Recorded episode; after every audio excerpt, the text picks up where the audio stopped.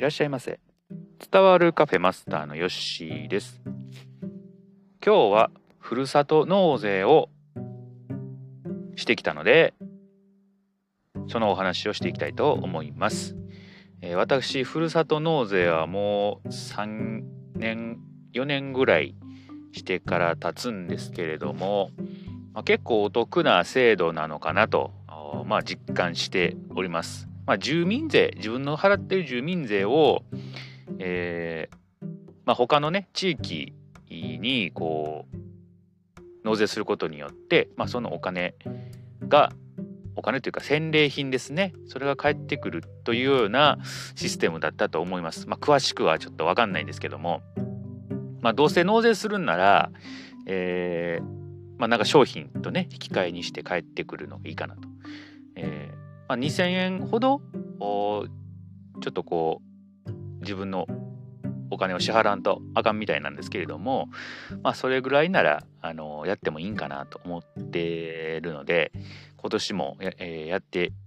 やりました。はい、今年選んだ商品はですね結構選びまして、えー、額の小さいものをねちょっとずつ、えー、選んでいきました。えー、でカニと、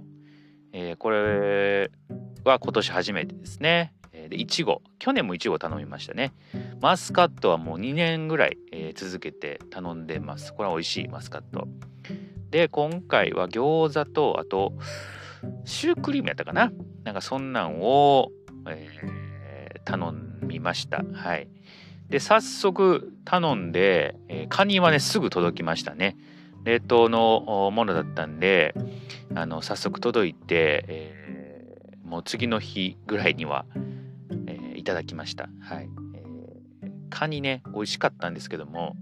やっぱりこう、取るのが大変なんですよね、カニって。まあ、足の部分とかも入ってたんですけれども、えー、ていうんですか、あの、ちょっと取りにくい部分のね、えー、部位もあったんで、なかなかそれを食べる、取り出すのはこう苦労しまして、えー、もう最終的にはちょっともう諦めて、だしに使うという感じで、まあ、雑炊まで楽しみました。はい、でこのふるさと納税ね、えー、まあ、年末大体僕年末ぐらいにいつもあっさやさやらなあかんなと。結構 CM とかでもねふるさと納税ってバンバンバンバン CM 出てくるんであっさやさやしとかななっていう感じに最近は思っております。ですのでまああのだいぶね認知度も上がってきてあのされてる方も多くなってきたかなと思いますがまだねしたことないっていう方もたくさんおられると思うんで、えー、まあ、お得なことだなと。でちょっとした普段、まあ、買うようなことがない商品とかね、えー、まあ、食べ物とかあいろんな種類があるので、えー、これを機にねちょっとこう見てみるっていうのは一つ楽しみかなと思います。いっぱいあるんで結構悩むかなと思いますがもう僕はあ大体今食べ物ですね、えー、ものというよりかはもう食べ物で、えー、普段あんま食べないようなねものを、まあ、ふるさと納税使って注文するというような形で、えー、使わせてもらってます。はい。まあ、税金ねいかにうまく使うかっていうところですかねこのふるさと納税っていうのは。えー、なかなかね最近はこう給料が、まあ、増えていかない中あいかにこう自分の持っているお金でうまく生活していくかっていうのが、えー、まあ、これから大事になってくるのかなと思うんで、まあ、その一つがこのふるさと納税も一つかなと思います。うまく制度を使って、まあ、お得に、えー、感じられるようなあものにはなっているかなと思うんで是非ともやったことないっていう方はですね、えーやってみてください。はいえー、ちょっと、まあ、面倒というか、えーとまあ、手続きがね最後あるんで、えーと、マイナンバーカードを持ってる方は、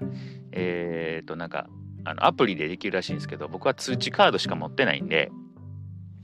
まあ、運転免許証とそのマイナンバーの通知カードペラペラの紙ですね、えー、これをま貼り付けてまた送り返さなあかんっていう手間がえー、あるんですけれども、まあ、マイナンバーカードを持っている方は、えー、まあ、ウェブ上で申請できるということなんでまあ、その辺もだいぶ簡略化されてきたのかなと思います。未だに僕はマイナンバーカードを、えー、申請してないんでそのまあ、面倒さがあるというところですね。はい。だからマイナンバーカードを持ってる人は、えー、ちょっと楽に、えー、できるようになってるんじゃないかなと思いました。はい。ということで今日は、えー、ふるさと納税を選択したというお話をいたしました。それではまたのご来店お待ちしております。